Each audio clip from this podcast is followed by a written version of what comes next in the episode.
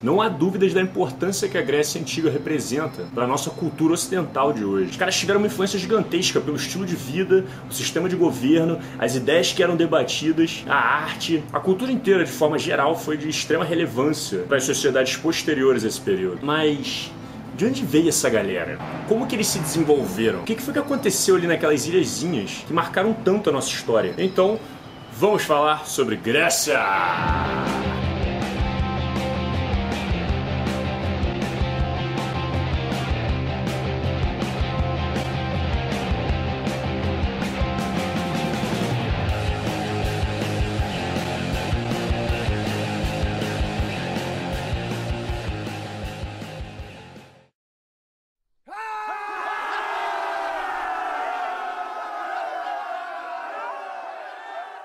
Fala galera! Depois de um longo período ausente, o canal do Slow está de volta a todo vapor atendendo os pedidos do povo. Slow, faz vídeo de história, Slow. Slow, tem tempo que não tem vídeo de história. História, Slow! Beleza. Nada mais justo, já que a playlist de história já está desatualizada há um bom tempo. Bom, e o que aconteceu foi o seguinte: eu ia dar continuidade na história de Napoleão, tipo, continuando, né, progredindo na história da Europa. Mas aí eu percebi que para eu falar sobre aquilo, eu precisaria explicar algumas coisas antes. E para eu falar sobre essas coisas eu precisaria explicar outras antes, e outras antes, e por aí vai. Então eu resolvi largar o foda-se e começar tudo desde o começo, porque aí sim a gente pode entender como funciona essa história mais ou menos. Claro que a Grécia Antiga não é o começo de tudo, até porque o começo seria Adão e Eva. Mas, ao meu ver, é um bom ponto de partida para a gente começar a entender essa zona toda que a gente chama de sociedade. Então, sem mais enrolações, vambora! Muita gente considera a Grécia Antiga como o berço da cultura ocidental. Olha a moral dos caras, mano. Mas agora, antes de tudo, é interessante se questionar o porquê que eles desenvolveram uma cultura tão avançada, uma cultura tão rica. Provavelmente por um milhão de fatores. Mas existe uma regra simples na história da sociedade. Quanto mais contato e comércio você tiver entre culturas diferentes numa mesma região, mais rica a cultura daquele local tenderá a ser. Tenderá a ser, isso não é uma regra, hein? E a Grécia, para quem não sabe, se localiza no mar Egeu. Vejam-se! Uma aberturinha ali do mar Mediterrâneo com mais de 6 mil ilhas e o mais importante, um local de transição entre os três continentes o asiático, o europeu e o africano. A Grécia ficou muito perto da região conhecida como a Crescente Fértil. Então é natural que ela tenha recebido influências de sociedades como a Mesopotâmia, o Egito, a Anatólia. A Anatólia é a região que veio se tornar Turquia hoje em dia, por ali. Além de povos mais primitivos da Europa também. E o fato de boa parte deles viverem nas ilhas fez com que eles desenvolvessem boas habilidades marítimas, né? Na produção de barcos, técnicas de navegação e, como consequência, um bom fluxo de mercado entre elas. Então é importante entender que todos esses fatores juntos foram importantes e significativos para que a cultura grega tenha se enriquecido de tal maneira. Beleza? Pegou a noção geográfica ali mais ou menos? Então agora vamos voltar um pouco no tempo e tentar entender toda essa zoeira que aconteceu lá naquelas ilhas durante alguns milênios atrás. Bom, quando a gente fala de Grécia Antiga, a gente está falando de um período que os historiadores costumam datar de 1100 até 146 a.C., mais ou menos. E ele geralmente fica dividido em quatro etapas: o período homérico, o período arcaico, o período clássico e o período helenístico. Mas como o meu objetivo aqui é explicar as coisas bem do início, eu vou acrescentar um período a mais, que é o período pré-homérico. E eu ainda vou começar de um pouco antes dele, na verdade. Porra, a idade da pedra é isso, né, mané? É, mais ou menos, mais ou menos. Mas nesse vídeo aqui eu só vou falar até metade do período arcaico e deixar o resto para um próximo vídeo. Beleza? Porque senão vai ficar grande pra caralho, vai ficar pesado e vai prejudicar que vocês entendam e consigam absorver as informações. Bom, ninguém sabe direito quem foram os primeiros a chegar e a povoar aquela região lá da Grécia. Mas aparentemente tem gente vivendo lá desde sempre. Os povos que viviam lá eles eram chamados de pelágios. E eles ainda estavam vivendo na Idade da Pedra, ou seja, eles usavam a pedra como ferramenta principal. No meu vídeo A Origem dos Europeus, eu expliquei direitinho como é que foi o processo de migração dos humanos saindo da África e conquistando o planeta inteiro. Então, quem estiver interessado em saber melhor, essa parte bem pré-histórica, fica à vontade. Mas tudo indica que há 3 mil anos antes de Cristo, na Idade do Bronze já, já havia algumas sociedades bem desenvolvidas naquelas áreas. Uma das mais antigas era chamada a civilização cicládica. E eles eram um povo que viviam nas ilhas Cíclades, que eram um arquipélago de mais ou menos 200 ilhas que ficavam em uma espécie de uma forma de círculo ali no mar Egeu. Ciclo, Cíclades, hã? Hã? Hã? E algumas coisas interessantes sobre essa civilização é de que eles não tinham muitas terras férteis para plantar. Então a saída foi de você desenvolver o máximo possível de técnicas de navegação e investir no comércio com as outras ilhas, para poder suprir as necessidades deles e continuarem crescendo. Rumo ao comércio! E a vantagem é que as ilhas tinham metal pra cacete para comercializar. Ferro, cobre, chumbo, prata, ouro, o que no futuro, com o avanço dos metais, foi trazendo uma bela vantagem econômica pro povo de lá. Mas ao mesmo tempo, em Creta, a maior ilha do Mediterrâneo. Essa ilha é bem feinha aí, ó, que vocês estão vendo aí, ó. Tá vendo? Já se desenvolvia uma sociedade bem importante para a história da Grécia. Eles eram conhecidos como os minoicos. Ou, se você preferir, pode chamar eles de cretenses também. Mas eu prefiro minoico, porque, de acordo com a mitologia, o nome se origina do rei Minos, o cara que desrespeitou Poseidon e, como punição, teve a sua mulher traindo ele com um touro sagrado. E a mulher engravidou do touro e teve um filho chamado Minotauro.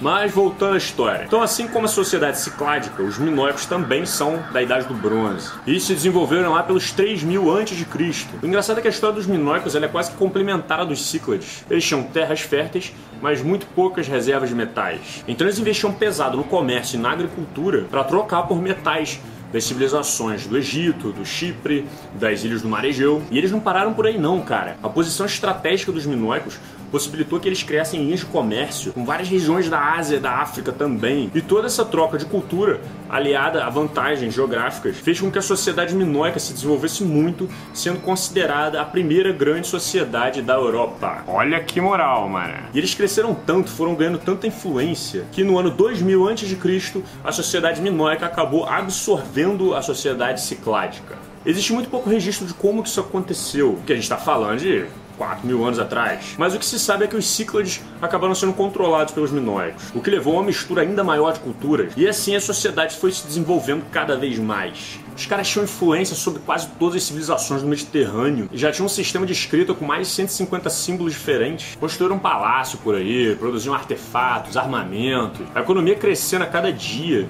Eles viviam um sistema que era chamado de talassocracia, onde a palavra talassa significa mar e cracia poder. Seria tipo uma supremacia naval da época. Um domínio dos mares. Porra, esses caras tinham uma moral boa, hein? Pô, certamente, cara. Tudo tava indo muito bem, os séculos foram passando, a história do homem avançando, mas previsivelmente, eles não eram os únicos que estavam se desenvolvendo ali naquela região. Naquele momento já estava acontecendo as migrações de tribos indo-europeias, que ninguém sabe direito de onde vieram, mas a princípio vieram do norte, e foram se direcionando à Grécia e colonizando ela em períodos diferentes. E é nesse momento que a história da Grécia começa para valer. Eram quatro principais tribos que se diziam descendentes de um mesmo deus, o deus Heleno. E é por isso que, posteriormente, aquela região veio a ser chamada de Hélade. Eles eram os aqueus, os jônios, os eólios e os dórios. E é essa galera que vai ser considerada os verdadeiros gregos. Oh. As tribos não desceram todas ao mesmo tempo, elas foram em períodos diferentes e cada uma delas foi deixando a sua marca lá aos poucos. Os primeiros a chegarem foram os aqueus, que foram entrando e se estabilizando na região continental e foram construindo a sociedade que viria a ser o terceiro personagem dessa nossa história. Eles se chamavam Micênicos. Receberam esse nome porque se desenvolveram a partir da cidade de Micenas, ali no continente. E eles também eram um povo muito bem desenvolvido para a época. Construíram umas fortalezas bizarras com umas técnicas de engenharia super avançadas para aquele período. Eram muito bons de guerra, tinham uma cultura bem desenvolvida e bem evoluída. Mas, Oslo, e, e as outras três tribos? Calma aí, guarda elas aí, que daqui a pouco eu vou falar dela. Mas então, agora visualiza o problema comigo. Com os minoicos se expandindo lá pelos mares, na ilha de Creta, e os micênicos se expandindo pelo continente, uma hora eles iam atritar. Então, das duas, uma. Ou eles criavam uma aliança, ou eles entravam em guerra. E aí, quem você acha que ia ganhar essa disputa? Bom, parece que na época ninguém teria sido capaz de prever o que, que aconteceu. Quem decidiu o resultado não foi ninguém mais, ninguém menos do que o planeta Terra. Em aproximadamente 1620 a.C., uma das maiores catástrofes naturais do planeta estava prestes a acontecer. Todo mundo que já viajou para Grécia ou sonha em um dia faz uma visita numa ilha chamada Santorini. E exatamente na frente dessa ilha tem hoje um vulcão inativo. A galera faz até excursão de barco para visitar lá e andar lá sobre as rochas do vulcão. Acontece que esse vulcão foi responsável por impactar bem a história da Europa. Meu irmão, ele entrou em erupção na época, jogou porra, lava e gás pra tudo quanto é canto. Destruiu a ilha de Santorini. Existem suspeitas de que as mudanças climáticas causadas pelas cinzas que esse vulcão lançou chegaram a impactar até a agricultura chinesa, mano. Porra, lá na China, cara, o movimento das placas gerou tsunamis, fazendo um caos lá na região. Tinha tsunami chegando até lá no Egito, cara. E, cara, esse é um cenário extremamente caótico para quem vivesse no litoral e precisasse das rotas marítimas para sobreviver. Hum. Logo, quem vivesse no continente teria uma vantagem muito superior nesse período. Hum. E é nesse momento que os micênicos passam a se tornar os protagonistas dessa história. Os abalos sísmicos continuaram por alguns anos existindo até suspeitas de que houve uma segunda erupção em 1450 a.C. E a instabilidade toda rolando, né? Fudeu, fudeu! Já a sociedade micenas se localizava dentro do continente, muito bem protegido por umas cadeias montanhosas, e aproveitou a treta que os minóicos estavam tendo que resolver, junto à sofisticada força militar que eles tinham, foram lá e dominaram a cultura minoica com muito sucesso. Lembrando que quando um povo domina o outro, você muito dificilmente vai ter uma total extinção daquela cultura. O que acontece na maior parte das vezes é que as duas culturas acabam se misturando com o tempo. E é exatamente por isso que o período seguinte, que vai de 1400 a.C. até 1200 a.C., ficou conhecido como a fase cretomicênica, porque houve uma mistura dessas duas culturas. Agora lembra daquelas quatro tribos lá? A essa altura, os jônios e os eólios já tinham migrado também para as ilhas do Mar Egeu e para o continente. Muitos dos jônios assimilaram a cultura cretomicênica também e passaram a conviver junto com eles. E essa civilização foi crescendo muito bem obrigado por mais ou menos uns 200 anos. A economia se estabilizando, a cultura enriquecendo, até que, meu irmão, aquele cenário estava prestes a desabar num piscar de olho. E é agora que essa história começa a ficar sinistra a região já estava sofrendo os efeitos de uma crise econômica que vinha lá dos países da Ásia, o que deixou o sistema econômico deles já um pouco frágil. Mas foi em 1200 a.C. que a última das tribos helenas começou a invadir a Grécia e mudar a história da Europa. Eles eram os Dórios. E meu irmão, você não tem ideia. Os Dórios eram tipo tribos de ogros, fanáticos, psicopatas, pronto para destruir qualquer coisa que aparecesse pela frente. Eles não queriam saber de arte, filosofia, nem porra nenhuma. A parada era guerrear com sangue nos olhos. E além disso, eles tinham uma carta na manga que foi decisiva na hora das batalhas. Eles dominavam o ferro. E aí, meu irmão, não tem escudinho de bronze que segura uma porrada de ferro, não, cara. A galera saiu massacrando todo mundo, mané, botando fogo nas casas. E salve-se quem puder. Pega, pega! Foi assim então que a sociedade cretomicênica se desfez. E todo mundo saiu correndo, meu irmão, para tudo quanto é lado, fazendo a tua malinha e indo embora na esperança de conseguir achar um local seguro para sobreviver. Anarquia, meu irmão. Ninguém de ninguém! E é esse clima de fuga que ficou conhecido como a primeira diáspora grega. Todo mundo fugindo e o Império Cretomicênico desabando, dando início a uma nova fase. O período Homérico. Então, o período Homérico começa no ano 1100 a.C. e vai até o período 800 a.C. E certamente não foi um período muito produtivo para a humanidade. Muitos autores até preferem chamar de a Idade das Trevas. O que aconteceu é que, cara, tudo que as civilizações anteriores criaram, rotas marítimas, relações diplomáticas, palácios, a escrita, a do, o domínio dos mares e tal, os Dórios tiveram o prazer de destruir tudo e deixaram por isso mesmo. Só por uma questão de curiosidade, os Dórios são os mesmos caras que alguns séculos depois vão se tornar os espartanos. Só pra vocês verem mais ou menos com quem que esses caras estavam lidando na época época. Mas então é por isso que existe muito pouco registro sobre essa época. A escrita parou de ser utilizada, os funerais já não eram mais tão enfeitados quanto antigamente, a organização social mudou completamente. Foi tipo o reset da vida, tá ligado? A única grande vantagem é que a partir daquele momento eles passaram a dominar o ferro. Pô, Jô, mas e essa galera aí que fugiu, cara? Para onde que eles foram? Então, cada um foi pra um canto, né, cara? Alguns pro continente, outros foram para umas ilhas. Tava todo mundo procurando um cantinho minimamente seguro para poder sobreviver. Um cantinho onde essas famílias pudessem ter terras férteis para poder fazer uma plantação de subsistência, pelo menos. E foi esse cantinho que recebeu o nome de Genos. Calma aí que é bem simples. Um geno nada mais é do que um pedaço de terra que pertence a uma família. E o líder dessa família, que na maior parte das vezes era o pai, recebia o nome de Pater. E é daí que vem o termo paternalismo, sacou? Sacou? E esse sistema funcionava da seguinte forma: olha só, é o seguinte. Você quer viver aqui na minha terra? Beleza. Mas aqui todo mundo se ajuda, a gente planta para todo mundo e quando dá merda a gente se defende. Beleza? Beleza, era um sistema bastante comunitário. Mas foi então que com o tempo o previsível aconteceu. O sistema deu tão certo, tão certo, que começou a dar errado. A parada é, as pessoas se unem, conseguem se defender e produzir alimento. A tendência é que a família vai crescer, vai ganhar novos agregados, vai dominar novas terras.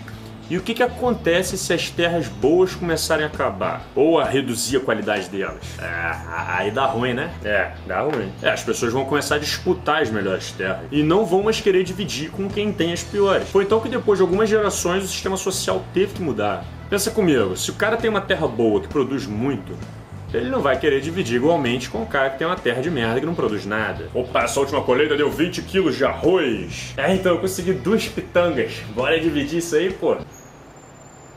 É claro que ele não ia. Então a solução parecia simples na época. Olha só, é o seguinte, nós dois sabemos que a sua terra tá uma merda, não tá produzindo nada. Então vamos fazer o seguinte, eu topo te dar uma parte do que eu produzo, mas em troca você vai ter que trabalhar para mim. Larga essa terra aí, trabalha aqui na minha, e aí assim você tem direito a ter uma parte do que eu produzo. Beleza? Ah, parece um bom negócio. Mas em poucas gerações isso se torna sinônimo de escravidão. Sem contar quem resolvia fazer um empréstimo e aí depois não tinha como pagar e acabava sendo escravizado escravo por dívida, o cara e a família inteira dele. A vida não era fácil não, mané. E é claro que o Pater, que era o líder da família, iria dar as melhores terras para os seus filhos, para os seus parentes mais próximos. E esses ficariam sendo conhecidos como aristóis. E por isso o sistema foi se tornando o que a gente chama hoje de aristocrático, onde a família principal possuía o poder da região. Viu só como uma sociedade linda e comunitária pode se tornar uma hierarquia com desigualdade no estalar de dedos?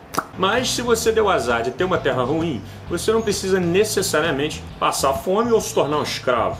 Havia uma terceira opção. Muita gente tentou a sorte se jogando em umas terras mais distantes, se aventurando por aí para ver se conseguia algo novo, uma terra boa para plantar. E como ninguém queria ficar para escravo, esse foi o momento que ficou conhecido como a segunda diáspora grega, onde você tinha um grande fluxo de gregos saindo daquela região, indo colonizar outras partes da Europa. Muita gente foi ali para a região da Itália, muita gente foi para África, muita gente foi para aquela região da Turquia. Era todo mundo migrando para as terras vizinhas, mano. E esse foi o fenômeno social que marcou o fim do período homérico, dando início ao período arcaico. Mas antes de seguir adiante, é importante mencionar um dos personagens mais marcantes do período homérico, que por acaso foi o que deu nome a ele, Homero.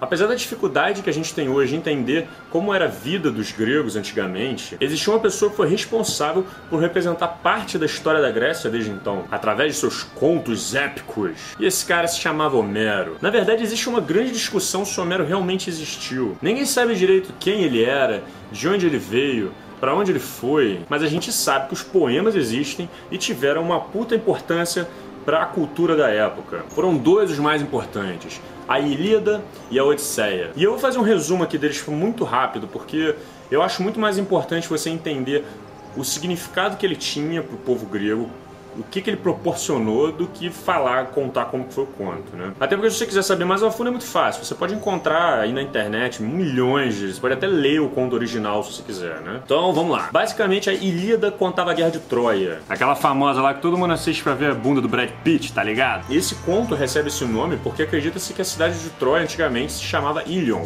Daí vem o nome Ilíada. Então, resumindo bem, é o seguinte: os deuses fizeram um monte de merda e acabaram originando Aquiles, um puta guerreiro destinado a lutar na guerra de Troia para ser lembrado pro resto da história. Depois foi a vez das deusas de fazer um monte de merda e acabaram levando Paris, que era o príncipe de Troia, a sequestrar Helena, que era a mulher mais gata do universo. Mas tinha um problema. Helena era esposa do rei de Esparta. Meu irmão, pra tu querer roubar a esposa do rei de Esparta, tem que estar tá com muita erva na mente, hein? Porra!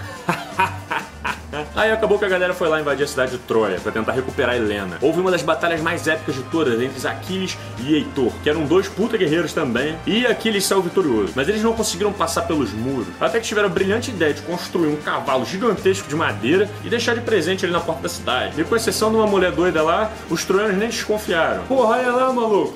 Um cavalo gigante de madeira, cara, é o presente dos deuses.